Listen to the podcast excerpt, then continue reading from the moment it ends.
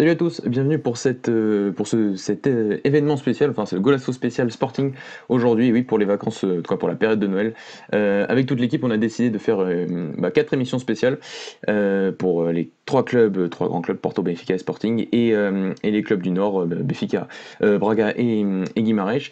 Et donc ce premier, ce premier épisode pour, pour, pour cette Noël, ce sera donc dédié au Sporting. Et donc pour m'accompagner aujourd'hui, Jordan, notre, notre habitué du Sporting. Jordan, comment tu Salut Mathieu, ça va bien, ça va bien et toi? Bah, Moi ça, ça va très bien. Donc je rappelle, moi je ne suis pas pour le sporting, mais il fallait bien quelqu'un qui présente. et, et, donc, euh, et donc nous avons un, petit nouveau euh, qui, qui, est aussi supporter du sporting et, qui et, dont, et dont on a le plaisir d'accueillir pour, pour cette émission spéciale sur le club Lisboète, Sergio. Euh, Sergio, comment vas-tu? Ça va, merci beaucoup. merci beaucoup de l'invitation et ça a été un plaisir de, de discuter avec vous. Bah, de notre côté aussi. C'est un plaisir pour notre côté euh, aussi, plaisir de toute l'équipe. Donc, euh, donc l'objectif de cette émission aujourd'hui, bah, c'est de faire un, premier bilan en fait de ces quatre premiers mois de compétition depuis, depuis le mois d'août euh, du Sporting, un, un début de saison très mouvementé avec le départ de Marcel Kaiser, l'arrivée d'un abord de l'intérimaire Lionel Pontes avant l'arrivée officielle de l'entraîneur actuel Georges Silch et donc voilà, faire un petit un, un, point sur ce qui s'est passé sur, euh, sur le classement actuellement au championnat. Euh, ensuite, euh, parler un petit peu aussi de, de ce qu'est en train de mettre en place Silas, ce qui est, qui est, plutôt intéressant en tout cas sur, sur, le, les deux derniers, sur le dernier match surtout face à Santa Clara, mais aussi sur l'avant-dernier match d'Europa League face au, face au PSV Eindhoven, et donc, donc voir un peu rapidement ce, qui est, ce, qui est, ce qui est mis en place au niveau du jeu. Et, ensuite, bah, les attentes. Quelles sont les attentes pour le Sporting pour la fin de saison, bien sûr, pour les, pour les derniers mois, pour les, mois qui vont venir, et même un peu peut-être se projeter sur la saison d'après avec euh, le possible départ de Bruno Fernandes qui fait, qui fait toujours euh, parler euh, dans la capitale portugaise. Donc on va commencer tout de suite par le premier bilan, et donc la question est simple, je vais commencer par, par Jordan. Le premier bilan pour toi de cette, de cette saison du côté du Sporting après 4 mois des très mouvementés bah pour moi, le, la conclusion elle est très facile à faire, c'est que ces six premiers mois sont ratés tout simplement. on peut dire qu'ils sont complètement ratés. Après, je pense que ce sera surtout divisé en deux. La première partie de saison qui est une catastrophe complète, puis l'arrivée de Silas qui redonne un peu d'air à ce Sporting et qui pour le coup est peut-être le seul bon choix de ces 4-5 derniers mois. Donc je ne sais pas si Sergio sur ce, sur ce premier point, tu es d'accord avec moi? Je suis complètement d'accord pour, pour le moment, oui, tout à fait parce que du coup, on a vu surtout. En fait, moi, ce qui m'a surtout choqué, c'est un manque de professionnalisme de la direction. Que ce soit euh, la fin, enfin la pré-saison déjà qui a été une catastrophe, que des défaites, une prépa physique très étrange, sachant que personnellement, pour ma part, c'est un point où j'attendais beaucoup Varandas parce qu'il nous promettait une, comment dire, c'est son, son, son vrai métier entre guillemets, sa formation, c'est médecin. Il nous a il nous promettait une cellule de performance, sportive. Voilà, c'est ça. Mm. Et au final, on se retrouve à être encore pire qu'avant. Alors que pour ma part, c'était limite le point fort de son projet. Et ça se retrouve euh, à être un point faible. Donc, premier point. Ensuite, la fin du mercato, c'est une catastrophe. Le fait de vendre Rafinha le dernier soir. Dans le, de l'autre côté, euh, c'est parti. Les arrivées du Bolassi en prêt, Fernando en prêt sans option d'achat, Ressé en prêt, tout le 31 une, pour moi, une, normalement, le 31, la, la pré-saison, elle est censée être finie depuis très longtemps. Une saison, ça se prépare pas euh, fin août, ça se prépare euh, dès mai, des fois, voire juin. Donc il y a eu ce point-là. Ensuite, il y a eu le point de, du licenciement de Kaiser.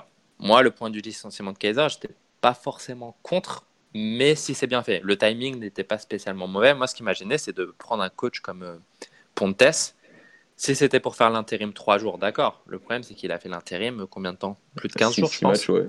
ouais, ouais c'est l'Europa League et la Coupe de la Ligue, donc ouais, c'était 6 matchs un peu vrai, je crois. Donc, moi, j'ai du mal à comprendre comment une, une direction peut donner 6 matchs à Pontes. C'était pas de l'intérim euh, juste le temps de trouver le nouveau coach. Là, j'ai l'impression c'est qu'ils lui ont vraiment donné une chance et qu'ils ont vraiment pensé l'espace d'un instant que ça pouvait potentiellement être une bonne idée de le garder en coach principal. Et ça, je trouve ça quand même assez inquiétant. Ouais. Surtout qu'on a, eu l'impression qu'ils ont voulu faire une, brunolage, mais du côté du sporting. Quoi. Oui, sauf qu'on on va pas comparer les deux profils, ils n'ont rien à voir. Sauf qu'on va peut-être pas comparer. D'un gars qu'on est parti chercher en Détroit, Détroit espagnol, qui a, fini, ça, qui a fini dernier de Détroit espagnol, qui a coaché en Hongrie, etc.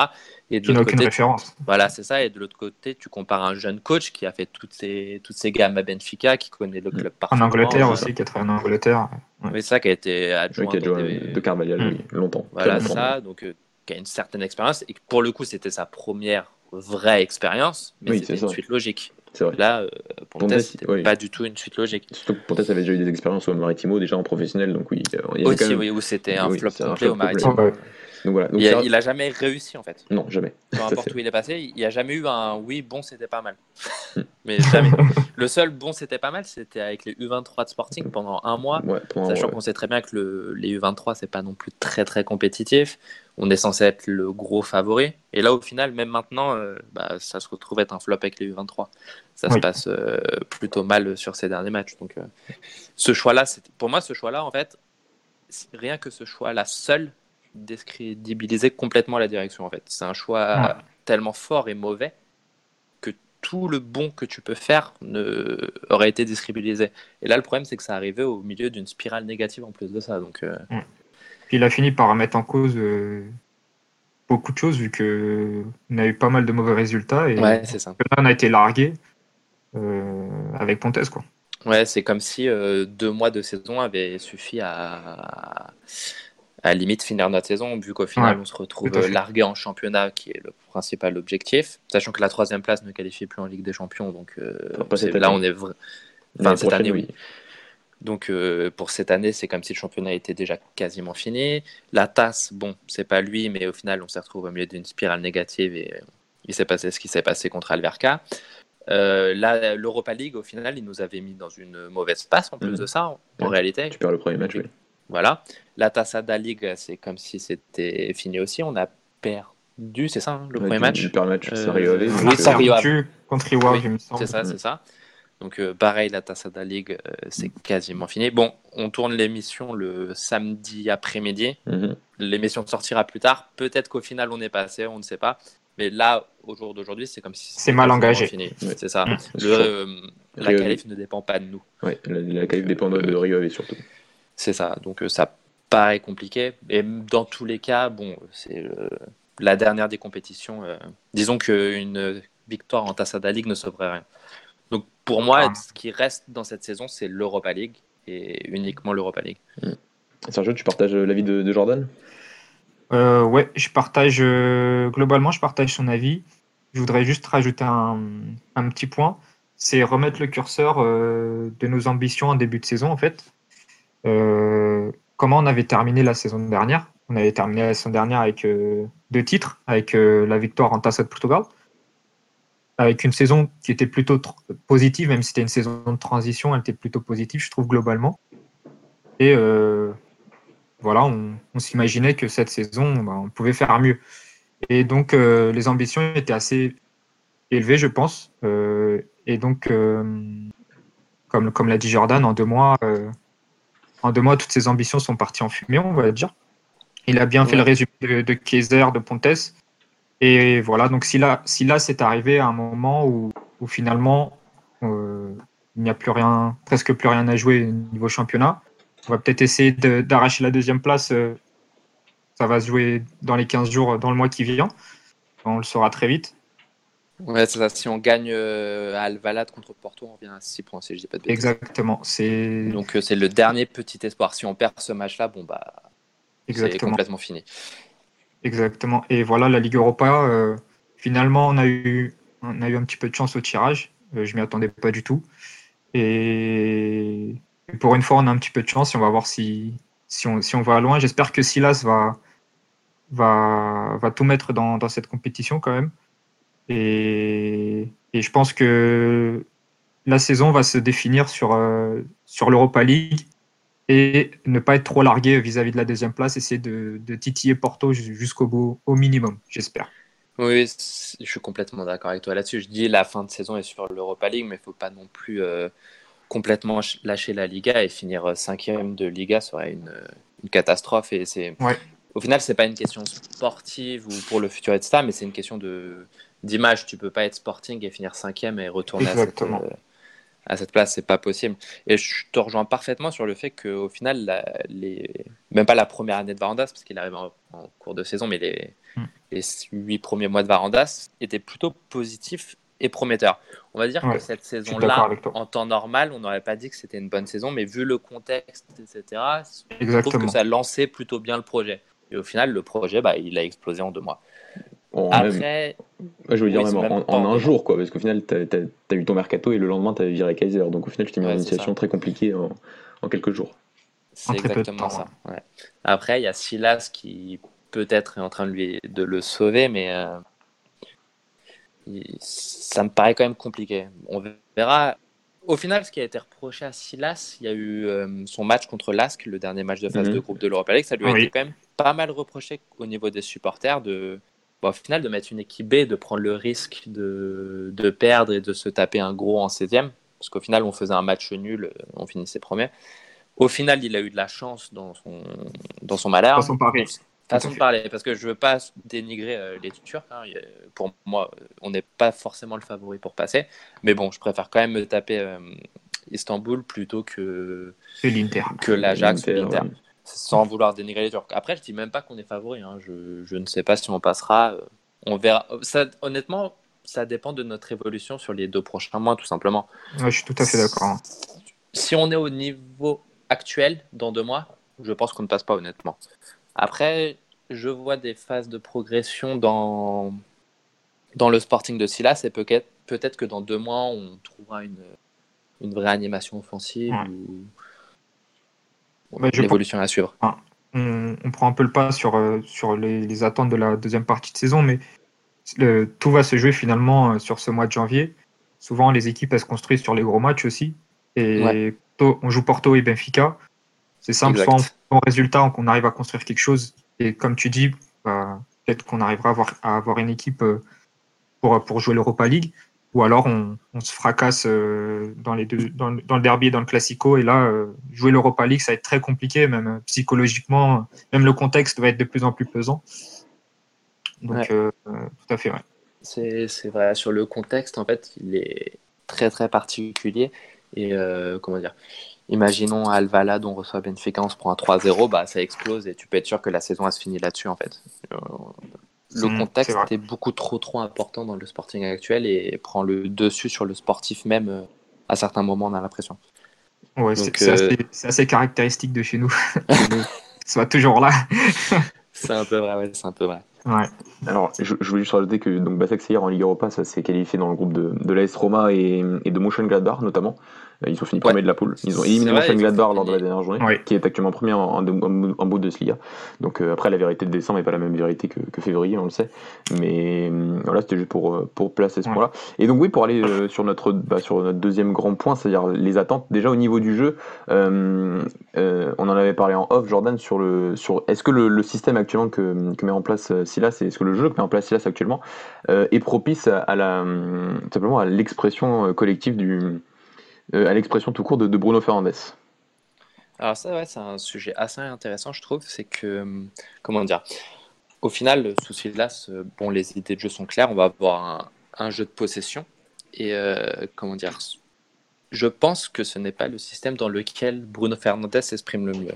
Et c'est là où on se retrouve face à, face à une sorte de dilemme, c'est est-ce qu'on met Bruno Fernandez dans les meilleures conditions? Et du coup on appliquerait un jeu de transition ou de semi-transition, mhm. ou est-ce que on se dit tout simplement, on croit en les idées de notre coach. Dans tous les cas, Bruno Fernandez sera fort, ça, il n'y a pas de, souci là-dessus. C'est pas forcément un joueur de possession, mais il restera bon dans, ce domaine. Juste peut-être moins bon, il statera moins, etc. etc.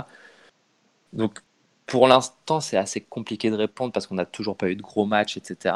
Et que pour l'instant, les idées offensives, bah, elles sont proches du. Bon, je suis peut-être un petit peu sévère, mais proches du néant.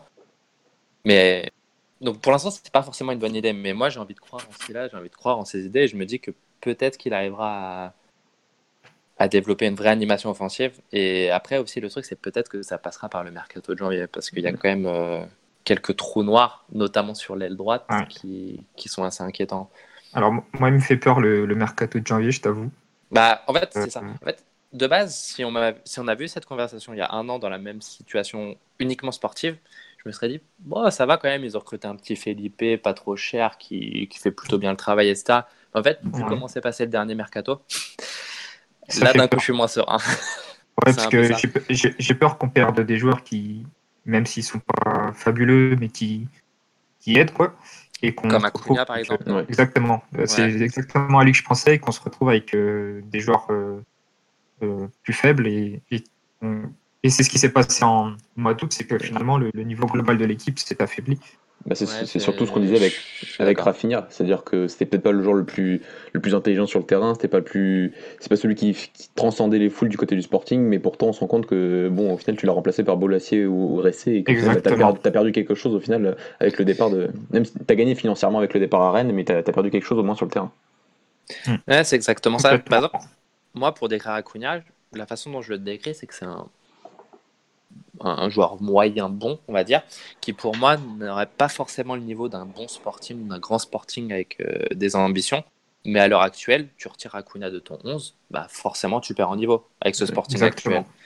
Donc, euh, et c'est là que c'est un peu compliqué, c'est que tu dis, bon, parfois tu peux recevoir des offres de 20, 25 millions, ça fait de l'argent quand même, etc. pour un joueur qui ne serait pas là dans un grand sporting. Mais tu dis, bon, bah, au final, vu comment on le remplace, euh, qu'est-ce que je m'en fiche d'avoir 20 millions ou 25 millions, quoi. Donc, Exactement. euh, on est un peu dans Mm. une. Mais c'est là, là aussi on en vient, on, on parle de, de Silas, est-ce que Silas peut apporter euh, en termes de dynamique, de son jeu de possession, l'importance que peut avoir Bruno Fernandez, mais du coup on oublie un peu euh, ce qu'il y a autour de Bruno Fernandez et finalement le- si, si on regarde un peu le niveau global de l'équipe, euh, est-ce que Silas cette année pourra réellement euh, créer quelque chose de... C'est joli? C'est ce qui m'inquiète, ouais. je ne, suis, je ne suis pas sûr quand, quand, quand, quand je vois bah, les couloirs, c'est catastrophique. Euh, Les euh, couloirs offensifs Devant, oui. Devant, ouais, devant. que ce soit Ouais, je devant, même, même, même derrière, ça, ça, ça, ça a l'air de s'être amélioré euh, contre Santa Clara, mais, mais c'est pas non plus. je pense que ça s'est surtout amélioré euh, via Silas, en fait, tout simplement. C'est qu'il Oui. tactiquement, on est très nettement meilleur derrière. C'est Ouais. je parle, là de l'animation offensive. Ouais, je suis d'accord du- sur le fait qu'on défend mieux, mais sur l'animation offensive derrière, si on a un jeu de possession, je pense que du Ouais. coup, les coups, il faut que ça aide. Et, euh, et là, Ouais, euh, je suis d'accord avec toi. là, le niveau global de l'équipe, même au milieu de terrain, finalement, euh, à, part Bruno, à part Bruno Fernandez, moi j'attendais beaucoup de Wendel cette année, cette saison. Et voilà, je, je pense qu'il doit, il doit encore progresser pour atteindre un niveau supérieur et, et être un, un cadre de cette équipe. Moi, c'est ce que j'attends cette saison et je ne l'ai pas vu. C'est clair, je te rejoins à, à 1000% là-dessus. Pour moi, Wendell devrait être le cadre derrière euh, Bruno Fernandez. Au final, on retrouve un joueur en courant alternatif qui sort des gros matchs, des matchs moyens. Exactement. C'est peut-être aussi une question de concurrence, je sais pas trop. Vieto, j'ai un peu ce problème-là aussi. Je me dis Vieto sur l'aile gauche titulaire, ça pourrait très bien le faire, mais au final, le gars a zéro concurrence et il te sort des matchs euh, bah, sur courant alternatif. Il est capable du meilleur comme du pire. Je me dis avec de la concurrence, il ferait certainement mieux. C'est pas forcément l'aile gauche offensive d'ailleurs qui me gêne, c'est plus l'aile droite où là même Oui. on a personne, tout simplement. Donc, euh, genre, je sais pas, c'est un jeu de toi par exemple, tu nous vois finir la saison avec qui sur l'aile droite? Si ça reste comme ça. Je... Suis convaincu que Bolassier va finir sur l'aile droite. hein. Ouais, mais Euh, Bolassi avec un jeu de possession. Euh, ouais, je suis enfin, d'accord. Mais est-ce qu'on a des alternatives sur le banc Ah euh, voilà, c'est ça. sur, la droite? Moi, j'avais des espoirs en Camacho, mais pour l'instant, de ce qu'on voit de lui, euh, c'est pas très très bon. Plata, il paraît pas du tout prêt. Et en plus de ça, au final, il est un peu dans l'entre-deux. Il joue plus en U23, il joue pas Mm. en A, donc. euh, Oui, bah, je sais pas ce qui s'est passé avec Plata. Plata, Voilà. je ne sais pas si, si, si le, le jeu de possession est réellement fait pour lui. Je, je ne sais pas non plus. Je l'ai, Oui, j'ai pas assez En vu. plus de ça, ouais. J'ai pas assez vu ce joueur jouer. Euh, donc il y a beaucoup d'interrogations et aucune certitude euh, sur, sur, sur la capacité de Silas à pouvoir créer quelque chose Ouais. d'offensif, de, de plaisant à voir. Et, euh, et forcément, si, si le mercato d'hiver ne, ne nous apporte pas. J'ai un petit espoir, c'est c'est Pedro Mendes qui arrive, euh, sans doute en janvier, euh, qui va intégrer l'équipe, qui va mettre un peu de concurrence euh, devant. C'est ça. Moi, pour moi, Pedro Mendes, il va pas forcément apporter dans le 11 type, etc. Mais le fait de concurrencer Felipe, Je suis tout à Bah, fait d'accord. tu auras un... des alternatives, etc., etc. Donc ça, je suis d'accord. Mais sur le 11 type en lui-même, c'est pas forcément le 9 qui me gêne. Moi, je me dis Felipe. quand je vois Felipe en neuf et que je vois Bolassi à droite, bah, je me dis le problème il est clair, c'est pas Felipe. Oui, oui, Genre, je euh, suis d'accord. Enfin, c'est pareil, en fait c'est pareil qu'Acuna, c'est dans un grand sporting, Felipe ne peut pas être le neuf titulaire. Ça. Mais euh, quand tu vois les problèmes qu'on a à l'heure actuelle, c'est loin, loin, loin d'être notre gros problème. Et Donc- sur l'aile droite, il y a un petit truc, c'est un joueur que je connais pas honnêtement, qui peut-être va exploser. Je, je, je n'arrive pas du tout à situer son niveau, je l'ai, je l'ai vu jouer 20 minutes dans ma vie. C'est Fernando. Peut-être qu'au final, la solution passera par Fernando, je n'en sais rien. Mais Qui, qui a marqué hier. Je l'ai vu marquer. Ouais, je l'ai vu marquer un but hier et il jouait sur le, le couloir gauche. Donc, allez jouer sur le collar gauche, ok. ouais, ouais, il est rentré. Après, je sais qu'il peut jouer des deux côtés normalement, mais avec le U23, possible qu'il ait joué sur le, sur le côté gauche, je sais pas du tout. Ouais.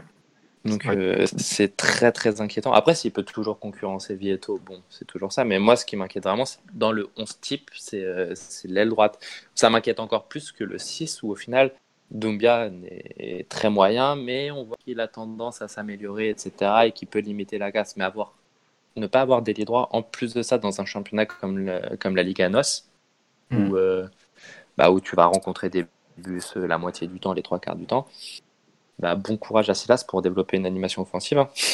Ouais, c'est vrai. Donc, ça dynamite un peu sur les couloirs. Donc les gars, en- au, au niveau des objectifs, bon, la, tasse- la, la Coupe du Portugal c'est fini, euh, on le sait. La Coupe de Ligue, à l'heure où on est, l'heure où on a enregistré l'émission, c'est, on va dire que c'est, que c'est fini aussi. Le championnat, au final, si, on- si le Sporting finit troisième, c'est un moindre mal. Et, et au final, tout se joue sur la Coupe de la Ligue, si on- euh, sur la sur l'Europa League, si, si, on, si on vous écoute bien. Euh, Ouais, voilà. clairement. ouais. Et par contre, j'aimerais rebondir vite fait sur. Bah, au final, on a l'impression aussi que cette saison-là, même si on avait donné cette dénomination de, saison de transition déjà l'année dernière, est-ce qu'on peut penser aussi que si Silas reste la saison prochaine, est-ce que ça peut déjà être une saison de transition aussi pour, lui pour l'année prochaine, s'il reste Euh, Sachant peut-être que logiquement, euh, Bruno Fernandes ne sera, ne peut-être plus là l'année- prochaine. Euh, est-ce que vous vous attendez quand même, comme l'avait dit Jordan au début d'émission, que déjà au mois de mai, au mois de, au mois de, mois de mai, au mois de juin, un petit peu avant la fin de la saison, on commence à avoir quelques, bah, des, des- des vraies actions pour, euh, pour anticiper tout simplement la, la saison prochaine pour le Sporting. Bah, après, c'est qu'on est le club dans la situation la plus particulière au monde, c'est qu'on est le club qui, comment dire, dont les supporters ne peuvent pas euh, faire plus de saisons de transition en fait. Euh, quand t'es pas champ- d'accord. C'est c'est ça le problème, en fait, c'est qu'on est dans un entre-deux qui est terrible, c'est Ouais. qu'on a besoin de ces saisons. Bah, Enfin, faut être réaliste, on en a besoin, on n'est pas au niveau. Mais euh, enfin, c'est compliqué de demander à des gens qui n'ont pas vu le titre depuis 18 ans de encore Mm. faire, encore, encore, encore faire des saisons de transition. Donc, euh, bah ouais, je pense qu'on doit passer par là, mais il y a un moment où ça va exploser. euh, c'est c'est un entre-deux Constat. terrible. C'est un constat. euh, à chaque saison euh, au Sporting, c'est toujours. euh, on se retrouve à, à faire ce bilan-là et à se dire on va préparer la saison prochaine. Mm. Toutes les saisons, toutes les saisons, toutes les saisons. Voilà. Euh, on a eu la saison 15, euh, 2015-2016 où c'était splendide et on ne s'est pas posé cette question-là. Mais sinon, je me souviens pas d'une autre saison où je me suis pas dit euh, bah, on va essayer de préparer la saison prochaine. Ouais, c'est terrible. Donc, euh, et sachant qu'en plus, en vrai, le, comment dire, la, la plus grosse probabilité à l'heure actuelle de d'avoir un championnat, c'est de faire un projet sur 3-4 ans. Et, Mm. et c'est là qu'on aura notre plus haut niveau, notre pic sur une saison.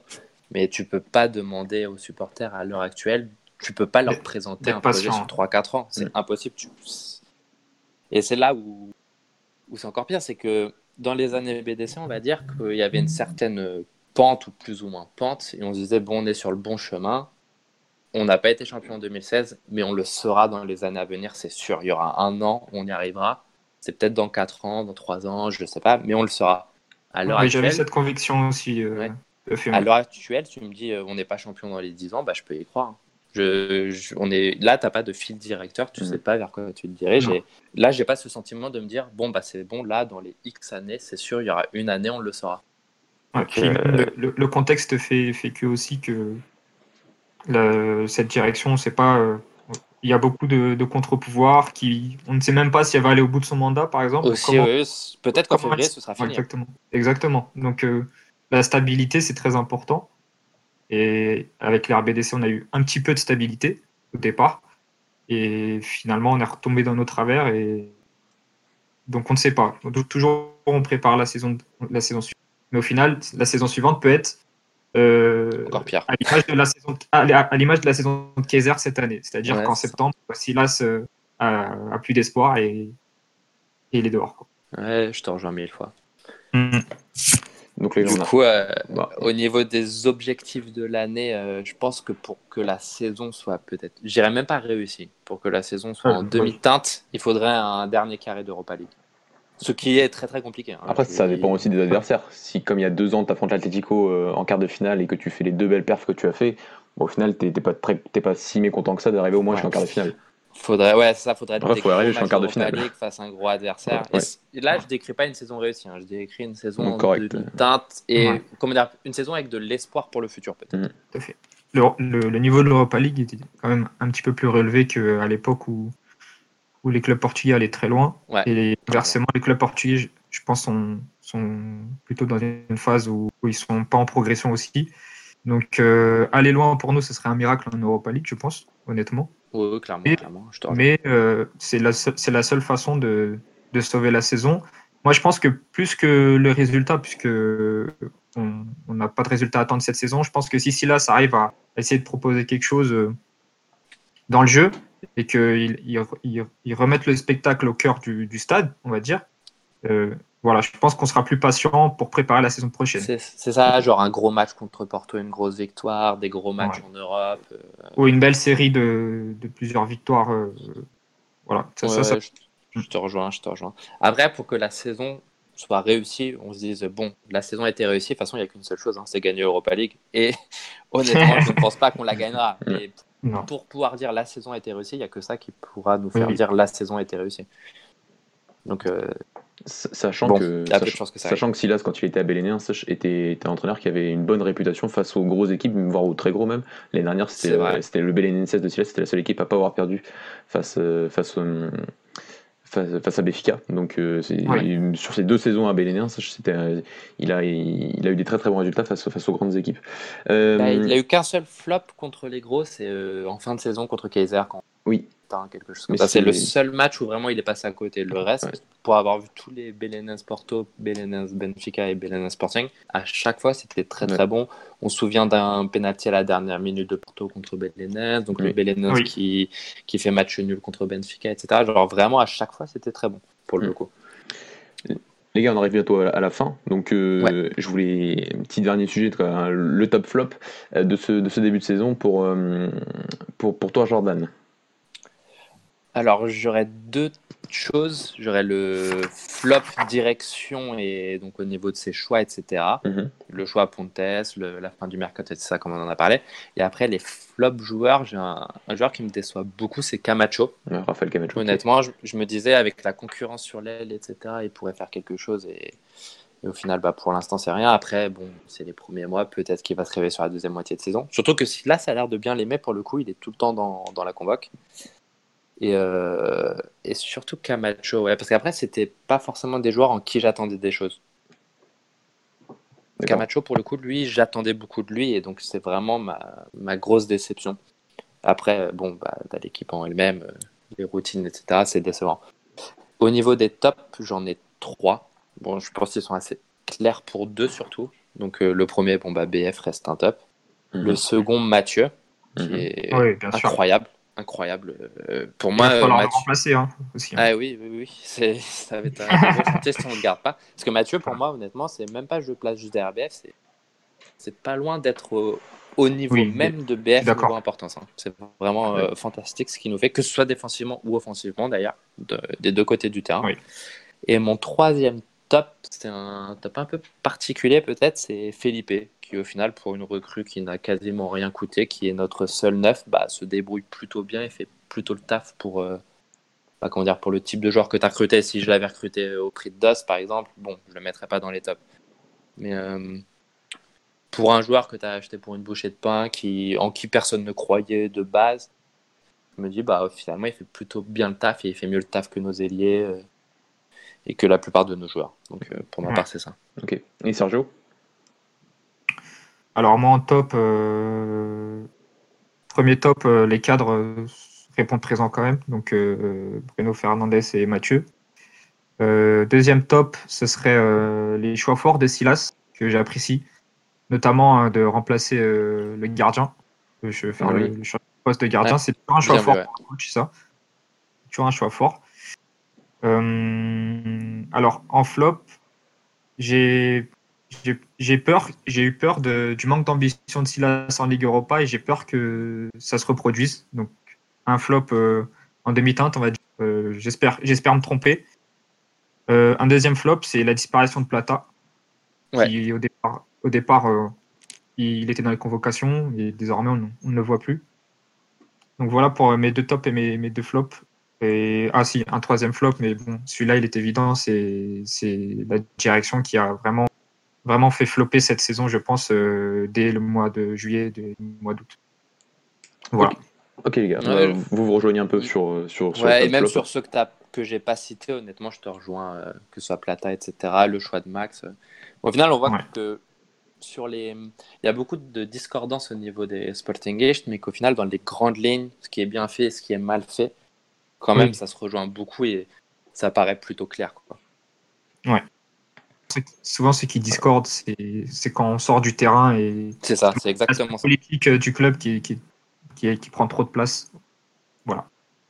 je te rejoins à 1000%. Ok, bah, je pense qu'on a été complet, les gars. Juste un petit truc. Ah, bah, Est-ce que tu vois des U23 rejoindre la A dans les 6 mois? Euh, Moi ou Sergio? Euh, Bah, toi aussi, mais de base, Sergio. Alors, moi, moi honnêtement, je suis je suis vraiment. Alors, j'aime beaucoup euh, les U23, le, fait qu'on puisse former des joueurs, mais j'accorde pas autant d'importance que ça aux jeunes joueurs. Pour moi, un, joueur, ça doit être quelque chose de, de, je ne sais pas, je ne vois pas trop de, joueurs qui, puissent arriver et je ne les suis pas plus que ça, puisque pour moi, un joueur, ça doit faire ses preuves en équipe Et, et, il peut être bon en U23 et, et être très mauvais en A. Donc euh, sur ce point, je pourrais, je pourrais pas te répondre. Ouais, je te rejoins sur le fait que, hum, comment dire, dans les U23, au final, les meilleurs U23 sont ceux, c'est la, génération 2002, quoi, donc qui sont encore mm. beaucoup trop jeunes et c'est pas forcément mm. les meilleurs en U23 à l'heure actuelle. Oui, les Joelson, etc. Ouais, c'est ça. Joelson, euh, Mendes, mm. etc. Et c'est pas forcément les meilleurs en U23 pour le moment, donc je pense que malheureusement, ils ont pas forcément leur place en A encore. Et c'est là où on est un peu dans une situation bizarre, c'est que notre A a beaucoup de trous. Et nos jeunes, en fait, ne sont pas encore prêts parce que la génération qui pourrait monter en A à l'heure actuelle, c'est entre guillemets la génération qui est partie, les ans, et une génération un petit peu flop aussi. Donc euh, la bonne génération, elle n'est pas encore euh, arrivée à maturité, donc euh, c'est un peu, oui, puis le contexte... dans un entre-deux spécial. puis le contexte ne permet pas aussi. C'est pas comme dans d'autres clubs comme Benfica par exemple où ah, quand, t'as pas la pression de, de, gagner le titre autant que, que nous, bah, tu peux pas te permettre de mettre un, un jeune et, et, que ça marche pas. Ouais, je faut que ça marche et forcément c'est plus compliqué. Je on, va, on, va, suivre, on va suivre euh, avec attention. Il paraît que Matt Genoun va, va être euh, la prochaine, euh, le prochain pari de Silas.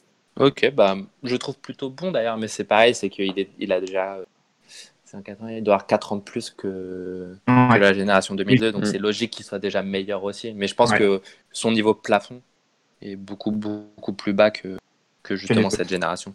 Mm. Ok, bah, je te rejoins plutôt. Ok, les gars. Bah, je pense qu'on a été complet. Je pense, je pense qu'on a fait le tour. Euh, donc, voilà, donc merci, merci Jordan, merci, merci Sergio pour ta première. Euh, merci à vous. Merci à toi. Donc, donc voilà, donc euh, on va on va finir sur ces belles paroles et, et, vous dire que donc c'était le premier podcast du donc premier podcast de Noël pour pour, pour le Sporting et que donc il y aura les, les, prochains qui arriveront au fur et à mesure. donc merci à tous, merci à tous nos éditeurs. Vous pouvez nous suivre bien sûr sur, sur tous les réseaux sociaux et, vous abonner à notre chaîne YouTube. Salut les gars. Salut. Salut. Ciao.